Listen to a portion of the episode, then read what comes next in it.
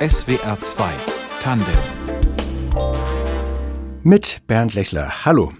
Was ist schön im Städtebau und was nicht? Mittelalterliche Fachwerkhäuser finden manche lauschig, andere kitschig. Glas- oder Betonfassaden können zeitgemäß ausschauen oder kalt und hart. Industriebauten faszinierend oder brutal.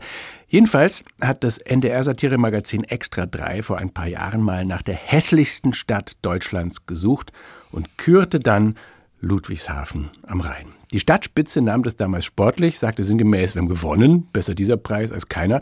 Und seither gibt es die Ugliest City Tour, also die Tour durch die hässlichste Stadt, eine etwas andere Stadtführung mit Helmut van der Buchholz, Architekt, Bildhauer, Künstler, natürlich Ludwigshafener und heute unser Studiogast. Willkommen bei Tandem, Herr van der Buchholz. Ja, guten Tag. Wie kamen die Stadtoberen oder der Tourismusverband, ich weiß nicht, gerade auf Sie?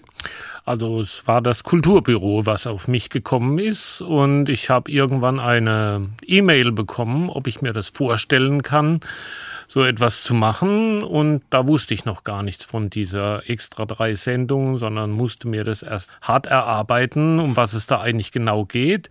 Vorher hatte ich so ein paar äh, Stadtführungen in, auf eigene Faust gemacht. Da ging es aber eher um Kunst im öffentlichen Raum und ähnliches. Und warum man jetzt auf mich gekommen bin, das muss man das Kulturbüro fragen.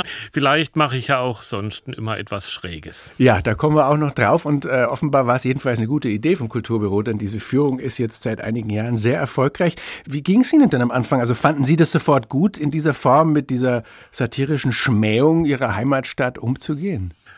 Sagen wir, äh, die extra drei Sendung. Ich habe jetzt im Großen und Ganzen die 20 Sekunden gesehen, wo dann der Herr dann da steht und sagt, und der Gewinner ist Ludwigshafen am Rhein. Neben ihm war da ein Bild von Mannheim zu sehen und seitdem redet man darüber, ob sie das Bild verwechselt haben oder den Namen der Stadt oder ähnliches. Aber das war es dann eben einfach. Und die Stadt Ludwigshafen hat richtig schlau reagiert. Normalerweise, wenn sowas kommt, dann fängt man an zu jammern, oh, wir sind doch eine Industriestadt und es ist nicht alles schön. Oder man ruft nach dem Anwalt und will das gleich verbieten oder ähnliches.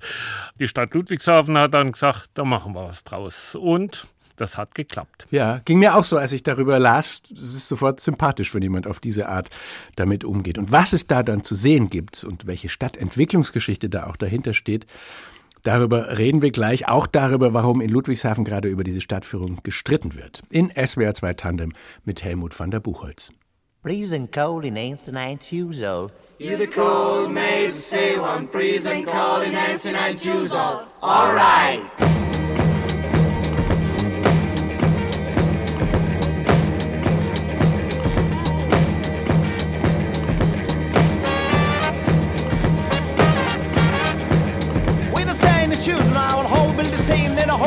Maybe begin to call the boss dying.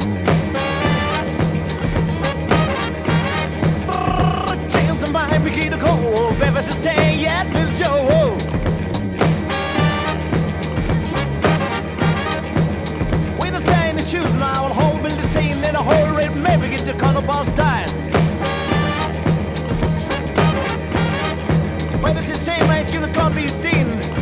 So, jetzt hatte ich drei Minuten Zeit, den Titel zu üben. Present Colinensi 9 Q-Soul. Können Sie das auch, Herr van der Buchholz? Sie haben sich den Titel gewünscht. Present Colinensi 9 Q-Soul. Sehr, sehr, sehr gut. Adriano Celentano, warum sollte der in die Sendung? Das ist ein Stück, was, das mich seit gut 45 Jahren begleitet. Irgendwie, ich war, glaube ich, 13, als das rauskam.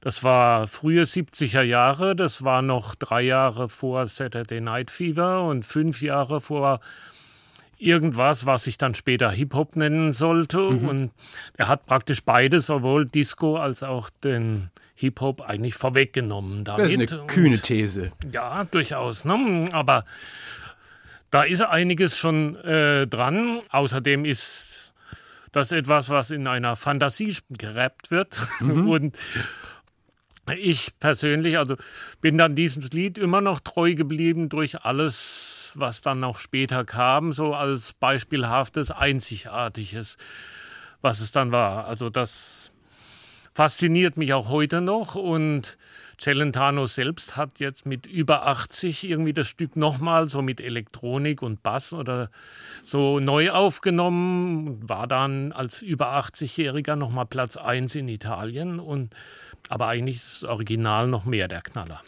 Das sagt Helmut van der Buchholz, Architekt, Bildhauer, Künstler, sprechen wir alles noch an, aber eben auch Stadtführer in Ludwigshafen der einer interessierten Kundschaft die hässlichsten Seiten der Stadt nahebringt bei den Ugliest City Tours, weil eben die Satiresendung Extra 3 Ludwigshafen vor fünf Jahren zur hässlichsten Stadt Deutschlands gewählt hat und die so Geschmähten haben sich dann aber nicht empört, sondern eine Werbeidee draus gemacht.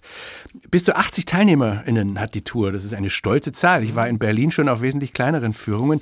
Wen lockt dieses Etikett hässlichste Stadt? Das ist ganz bunt. Also es kam sowohl eben die Leute, die sich über sowas, das kann man doch nicht machen, die waren dabei und haben sich's angeschaut, als auch neugierige Leute, die das als naja, mal gucken, was es ist. Oder dann der klassische Katastrophentourismus, der sofort das Handy wenn irgendwas Schlimmes zu sehen ist. Und natürlich auch die Kohorte an Mannheimern, die das ja schon immer gewusst haben und eine Bestätigung suchten. Verstehe. Führen Sie uns auch ein Stück weit. Was, was sind zum Beispiel wichtige Stationen? Also ich mache in der Regel eigentlich, wenn wir zu Fuß laufen, einen Bogen so um die Innenstadt herum und man fängt irgendwo an, wo so ein bisschen verlassen fast ist oder wo man sagt, ja, wir sehen jetzt eigentlich, dass wir da eigentlich nichts haben. Dann geht es durch Unterführungen und Passagen um das Rathaus herum, das Rathauscenter in Ludwigshafen.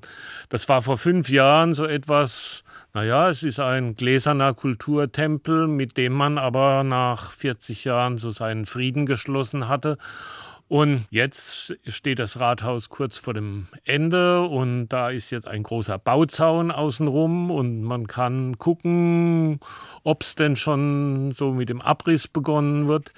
Dann geht's an dem neuen Konsumtempel der Rheingalerie dran vorbei durch weitere Passagen und landet dann am Berliner Platz, das ist so Ludwigshafens öffentlicher Verkehrsknotenpunkt und dort haben wir jetzt seit mittlerweile fast acht Jahren ein großes Loch.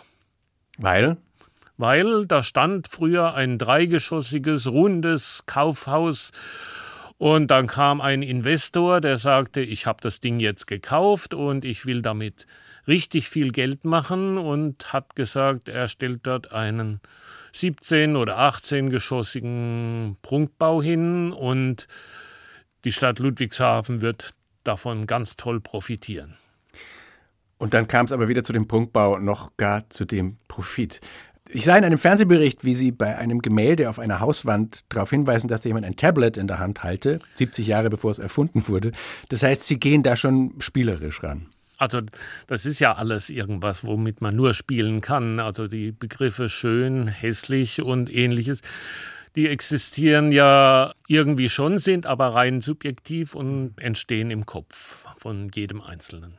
Was ist dann vielleicht Ihr Anliegen bei diesen Führungen, außer zu unterhalten und eine vergnügliche Stunde zu bereiten? Ja, dass die Leute mal ein bisschen genauer hinschauen. Vielleicht ist ja nicht alles so schlimm zum Beispiel dieses Gemälde mit dem Tablet äh, ist gar kein Gemälde, sondern es sind Kacheln, mhm. also eine Hausfassade mit Kacheln, äh, die praktisch dann eben den Arbeiter mit dem Tablet zeigen. Oder dass Sachen, die vermeintlich hässlich sind, war vielleicht vor 30, 40 Jahren mal ganz hübsch galten und nur der Zahn der Zeit oder der Zeitgeist hat sich geändert.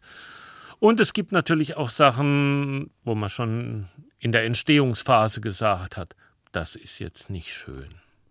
Wie hat denn, obwohl Sie ja schon sehr lange in Ludwigshafen leben, Sie sind als Baby sozusagen dahin gezogen, wie hat die Beschäftigung damit Ihren Blick auf die Stadt verändert? Naja, ich achte schon ein bisschen drauf, immer so, was könnte man denn noch zeigen oder wo ist es jetzt wieder ein bisschen anders? Das ist ja dadurch, dass Ludwigshafen immer so ein bisschen im Umbruch ist, äh, ist es dann immer so, dass alle paar Wochen sich irgendwo ein Detail auch verändert und das kann man dann gerne aufnehmen und manchmal passiert es auch so, dass man um irgendeine Ecke biegt und ah, da ist es jetzt anders als beim letzten Mal. Dieser Umbruch, den Sie ansprechen, also Sie sagten ja schon, das, das Einkaufszentrum wird abgerissen, Rathausabriss, am Berliner Platz gibt es Neubauten, dann diese ganzen Hochstraßen sind so ranzig geworden, dass man sie wahrscheinlich abreißt. Wie beobachten Sie das? Sehe ich mit großem Interesse. Im Großen und Ganzen bin ich ja da eher der Meinung, dass man statt einem aufwendigen Abriss plus äh, irgendeinem wie gearteten Wiederaufbau könnte man auch einfach machen, dass man vorn und hinten so rot-weißes Flatterband nimmt und dann erstmal wartet. Dann spart man sich viel Geld und in Zeichen von Klimawandel und ähnlichem wird man doch eh nicht umhin kommen, ja, ein bisschen weniger zu machen, als immer noch mehr und mehr und mehr. Und besteht denn die Gefahr, dass Ludwigshafen durch diese Neuerungen seinen Platz 1 als hässlichste Stadt verliert? Das hat es ja zum Teil schon. Also wenn man so ein bisschen sucht im Internet, da gibt es mehrere Listen davon.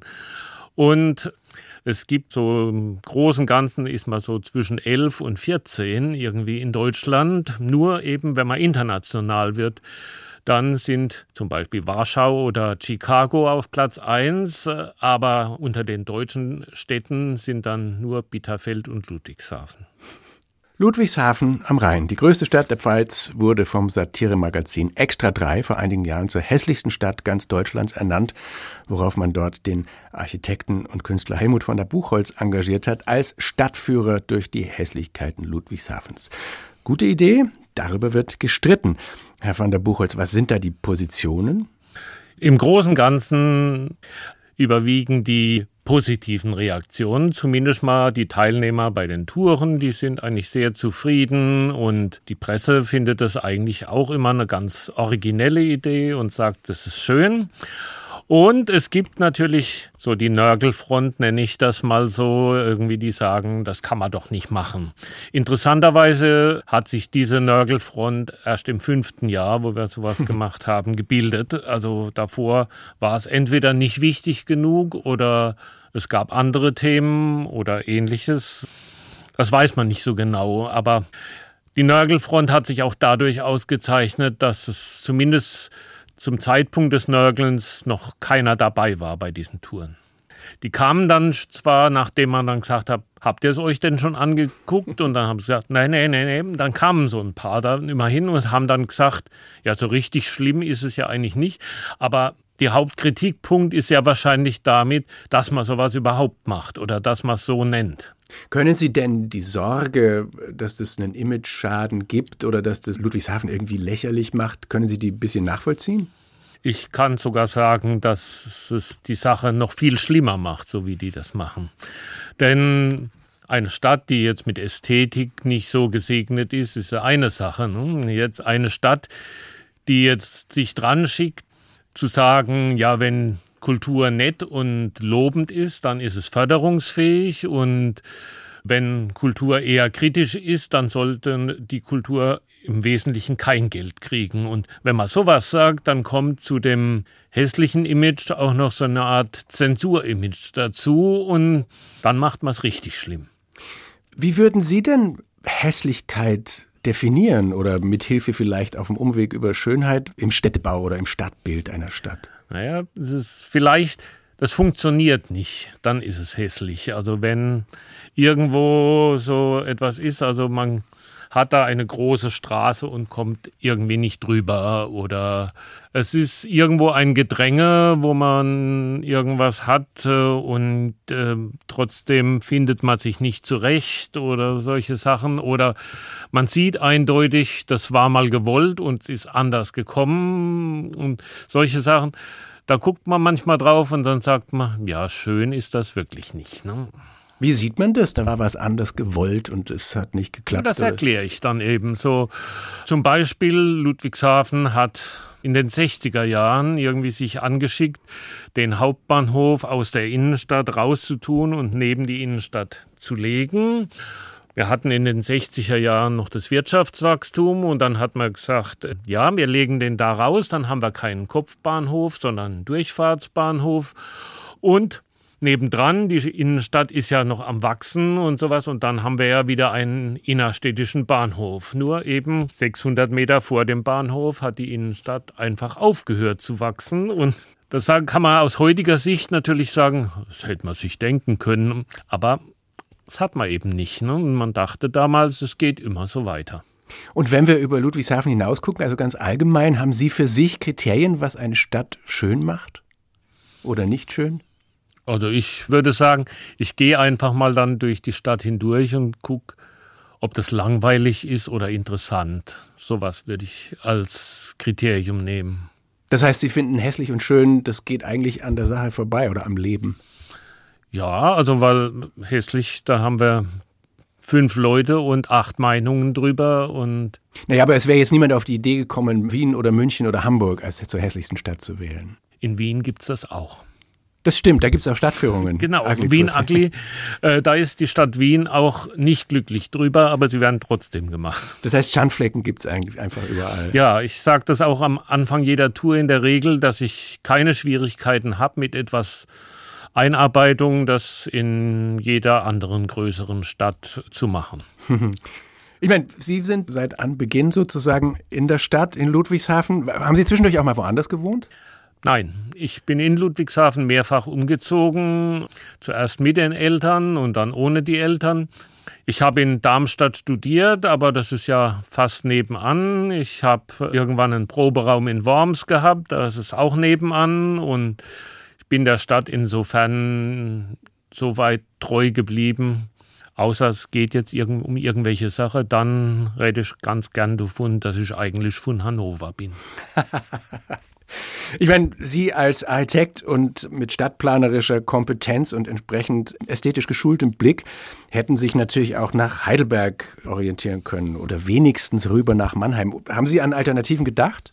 Ja, immer mal wieder, aber ähm, man spielt das Spiel ja mit, so mit Konkurrenz und ähnlichem. Ne? Und das ist so wie Frankfurt-Offenbach oder Düsseldorf-Neuss immer so, so das Große und das Kleine nebendran. Und wenn man das mitspielt, der, dann kann man natürlich einfach sagen, man zieht jetzt darüber und das hat sich dann so nicht ergeben. Wir sprechen auch noch ein bisschen über die Baugeschichte von Ludwigshafen und wie das so kam, wie es gekommen ist. Angerissen haben wir es schon. Aber vorher nochmal Musik, die Sie ausgesucht haben. Psyché Rock vom französischen Elektronikpionier Pierre Henry. Da könnte man jetzt auch über schön oder nicht schön diskutieren. Ne? Oh, ich finde es relativ gut und zwar bombastisch. Ich habe in den letzten drei Jahren meiner Schulkarriere eben Musikleistungskurs gehabt und da habe ich mich durch die gesamten Neutöner so ein bisschen durchgehört und das war so einer von denen, die mir am meisten hängen geblieben sind. Ja, ich finde auch, es macht extrem gute Laune. Ich kann das eigentlich ja. nicht hören, ohne zu lächeln. Pierre Henry, Psyché Rock.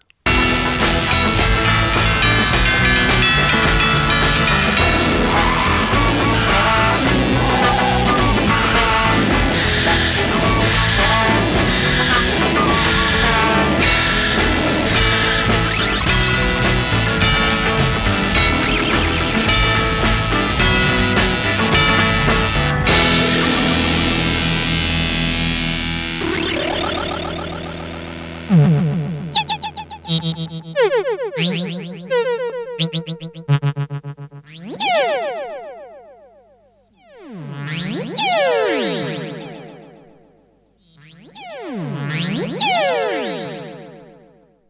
hören SWR 2 Tandem. Zu Gast ist Helmut van der Buchholz, Architekt und Künstler, der in seiner Stadtführung die hässlichen Seiten von Ludwigshafen zeigt und aber schon sagt, das ist gar nicht so eine hilfreiche Kategorie, hässlich und schön, sondern interessant und langweilig sind vielleicht interessantere oder bessere Kategorien. Haben Sie vielleicht noch ein Beispiel, Herr van der Buchholz, was ein Gebäude interessant oder eben langweilig macht, worin das besteht? Das ist manchmal so, so ein richtiger Zauber, wenn irgendwie alles zusammenkommt. Also es gibt auch in vielen großen Städten irgendwie immer so ein Straßencafé zum Beispiel, was irgendwie an einer unmöglichen Stelle liegt, wo irgendwie die Straße direkt nebendran vorbeifährt oder wo irgendwas anderes nebendran ist und ein Zaun da ist oder sowas. Aber das boomt total ne? und es ist total beliebt. Und Wie sowas entsteht oder sowas, das kann man wahrscheinlich gar nicht genau planen, sondern das passiert einfach auch. Ansonsten, ja, langweilig ist meistens so trist, wenn man zum Beispiel eine Straße hat, die jetzt neu entsteht und man hat so 150 Meter irgendwie am Stück und dann gibt man einem Investor diese 150 Meter und dann sehen die alle gleich aus. Ne? Und dann darf man sich nicht wundern, wenn man sagt, ah das ist ja doch ein bisschen öde. Ne? Und wenn man diese 150 Meter jetzt in acht Parzellen unterteilen würde und jeder Investor macht so nach Vorgaben zwar, aber doch sein eigenes Ding, dann hat man so eine Abwechslung drin, die der ganzen Sache viel besser tut. War denn da mal mehr oder Schöneres geboten in äh, Ludwigshafen? Also anders gefragt, wie viel wurde da im Zweiten Weltkrieg zerstört? Ja, im Zweiten Weltkrieg wurde eigentlich fast alles zerstört. Ne? Die alliierten Truppen hatten es auf die BASF abgesehen und da ist viel kaputt gegangen und danach hat man gesagt, man muss erstens schnell wieder aufbauen, weil man brauchte dringend Wohnraum für die Leute. Und das andere war, man hat sich dann nach amerikanischen Vorbildern dann orientiert und hat gesagt, sowas wollen wir auch. Und da entstand nach und nach dieses Hochstraßensystem. Das heißt, dass man das Vorbild der autogerechten Stadt, das war damals so ein Schlagwort irgendwie, dann richtig ernst gemeint hat und da ist es so gekommen, dass in Ludwigshafen jeder Stadtteil mittlerweile seinen eigenen Autobahnanschluss hat und dass das nicht unbedingt hilfreich ist, kann man sich ja denken. Und was, abgesehen von diesem konzeptuellen, dann noch so die einzelnen Gebäude anlangt, hat man sich damals auch einfach vom Alten abgewandt und wollte was Neues anfangen? Ja, natürlich. Das kann man auch sagen, das ist gar nicht so daneben gegangen. Wenn man jetzt als normaler Spaziergänger jetzt durchgeht, dann hat man unten in der Fußgängerzone so Kraut und Rüben und das ist wirklich nicht schön. Aber wenn man sich dann die Augen ein bisschen aufmacht, nach oben guckt, dann sieht man dann so ein paar Beispiele von dieser 50er oder noch mehr 60er Jahre Architektur, die ja auch was hatte, so dieses hallo, wir sind jetzt wieder was und wir sind jetzt ein bisschen elegant und da oben in den oberen Stücken, da sieht man das dann teilweise noch, ähm, aber die Leute, die achten ja mehr dann auf das unten und da sieht man dann noch, da haben wir einige Perlen immer noch, nur unten wird es halt dreimal umgebaut und da erkennt man es nicht mehr. Wobei natürlich auch Sachen aus den 70ern oder aus den 90ern dann heute einen Kopf schütteln lassen. Ist es vielleicht unweigerlich so eine Wellenbewegung, dass man immer irgendwas, was mal als schön empfunden wurde, ablehnt? Ja, natürlich. Also die 50er Jahre waren mal als kitschig und Nierentisch verschrien und in den 50er Jahren wollte man unbedingt mit diesem Jugendstilzeugs aufräumen und im Jugendstil wollte man wahrscheinlich den Klassizismus dann weghaben. Das ist immer so und meistens gelingt es ja auch, viel wegzukriegen und die Sachen, die überleben, sind dann schon die besseren von den Sachen. Im Moment wenden wir uns gerade wieder von diesen Rasterbauten ab, von diesen sterilen Bürogebäuden. Dann wird davon geredet, dass man wieder äh, durchmischte Quartiere braucht und nicht mehr diese Aufteilung in Arbeiten und Wohnen und so. Würden Sie sagen, wir haben in der Städteplanung in den letzten Jahrzehnten was dazugelernt? Wie ist es heute?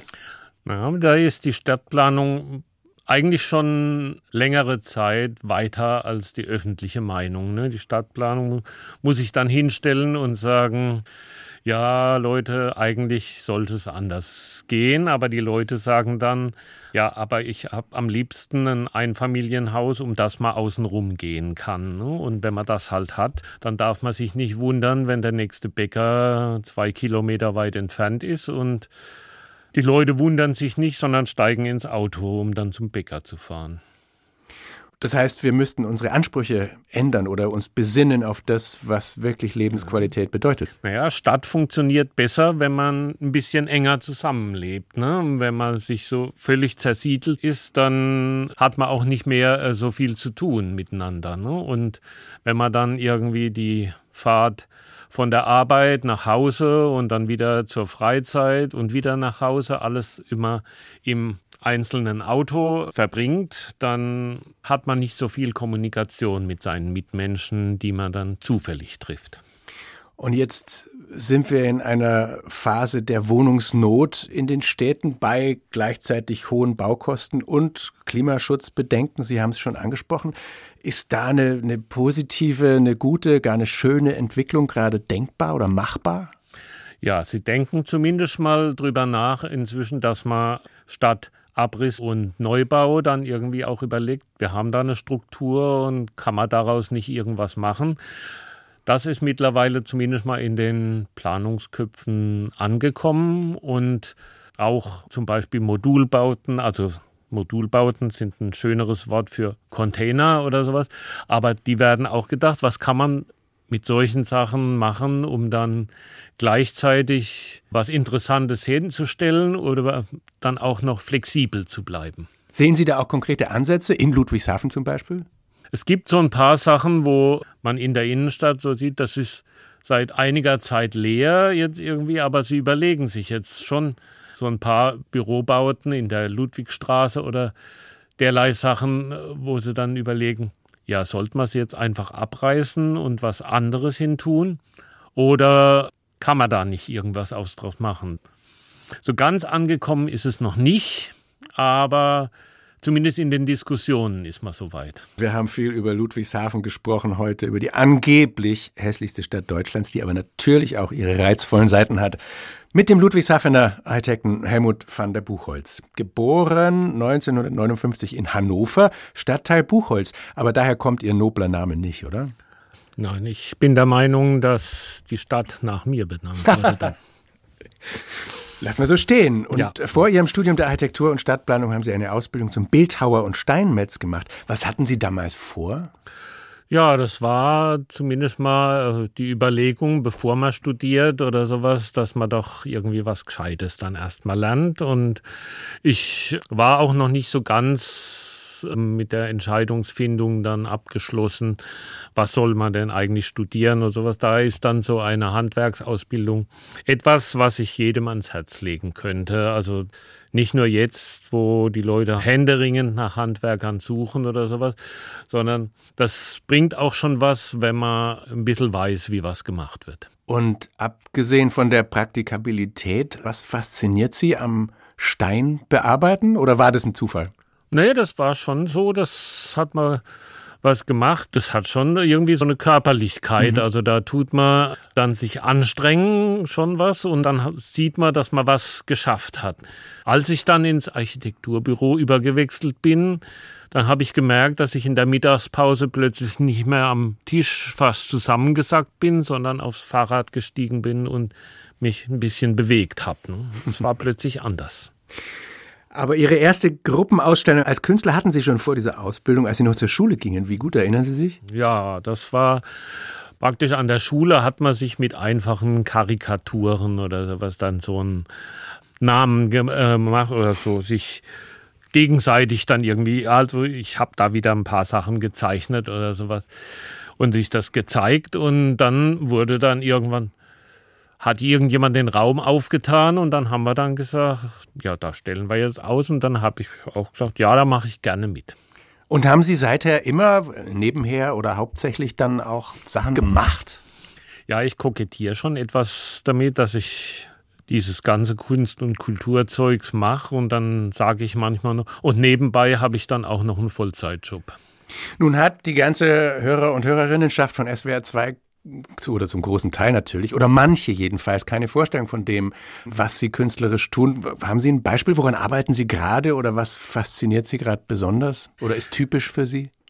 So im Bereich der Kunst oder sowas habe ich meistens so zwei Serien, die ich mache und dadurch, dass ich mit Ölfarbe arbeite, die dann nicht so schnell trocknet, dann bin ich gezwungen, eigentlich immer viele Werke gleichzeitig irgendwie zu bearbeiten und dann immer die Farbe zu wechseln, dass es dann irgendwann was anderes ist. Und da habe ich einmal so eine Serie praktisch, die ich jede dreidimensionale oder auch zweidimensionale Sache, die ich in die Hände kriege, einfach mit so einem Fleckenmuster überziehe und dann die Flecken dann wieder fein säuberlich mit Lackstift voneinander trenne, so dass es dann so ein abstraktes Farbmuster gibt.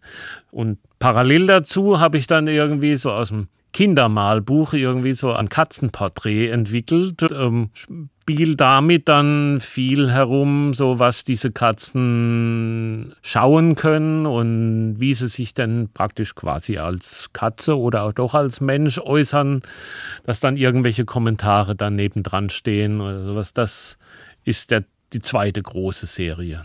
Das ist jetzt Malerei. Ich habe von Ihnen aber auch schon so Koffergärten gesehen. Ja, das ist im Ludwigshafen eben, es hat auch seine schönen Seiten, zum Beispiel hinter dem Wilhelm Hack Museum, das ist so das Museum für moderne Kunst in Ludwigshafen.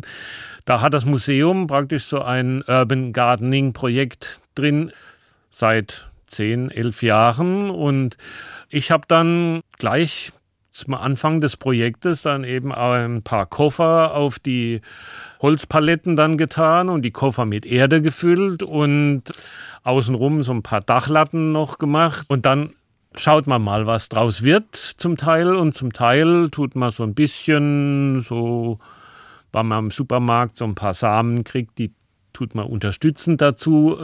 Aber da ist viel Laissez-faire dabei und Dazwischen hängen dann so ein paar Farbtupfer, wo ich dann wiederum ein bisschen gemalt habe. Verstehe, da zerfließt die Grenze so zwischen Gärtnern und Kunst. Ja, ja, das ist dann auch immer so was, wo ich dann mal zwei Wochen nicht da war, dann sehe ich, ah, da hat sich wieder das und das getan.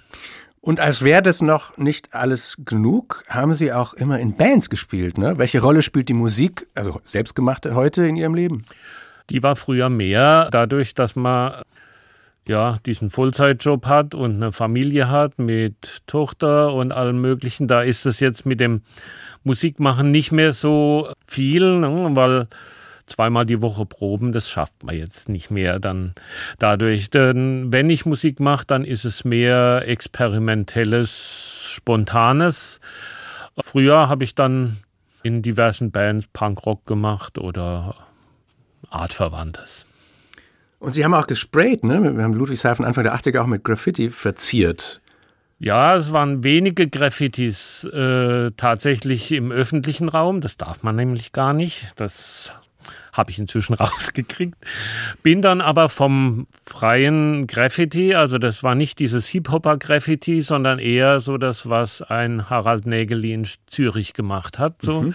Von da aus bin ich dann eher zum Pochoir gekommen, das heißt mit Schablonen geschnitten und dann Schablonenspray äh, zu machen. Das ist leider bin ich damit nicht so berühmt geworden wie dieser Banksy. Ne? Und wie geht es Ihnen dann heute, wenn Sie mitkriegen, dass zum Beispiel ich habe das zufällig gelesen, diese denkmalgeschützten Kassenhäuschen am Zugang zum Ebertpark in Ludwigshafen woanders hin versetzt werden, vielleicht weil die Stadt keine Lust hat, die ständig zu sanieren und dann werden sie wieder besprüht. Haben Sie kollegiales Verständnis mit den Sprayern?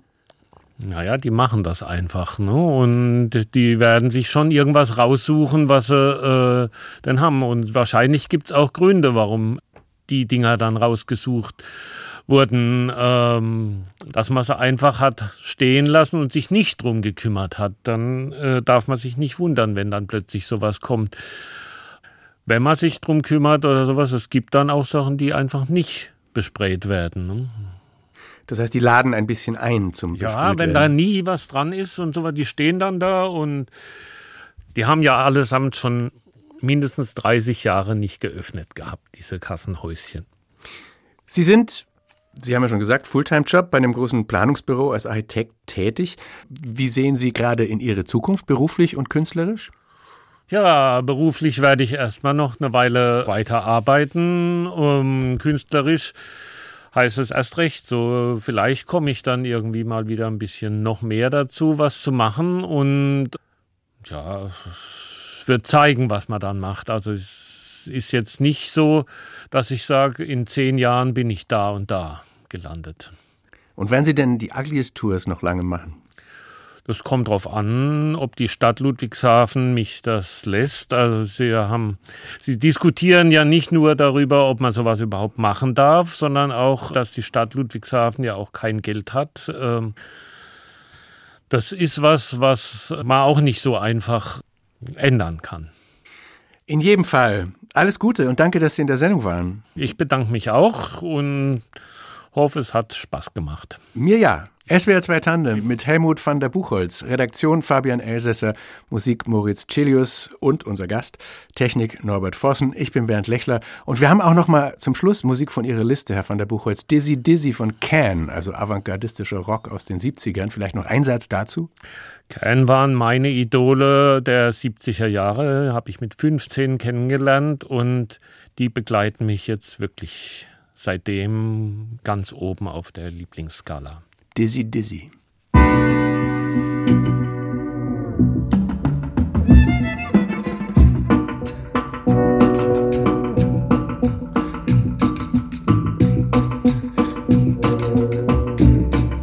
So, haben wir's, Herr van der Buchholz. Wunderbar. Ich habe Ihnen sehr gern zugehört und fand es sehr interessant. Ich hätte auch gerne noch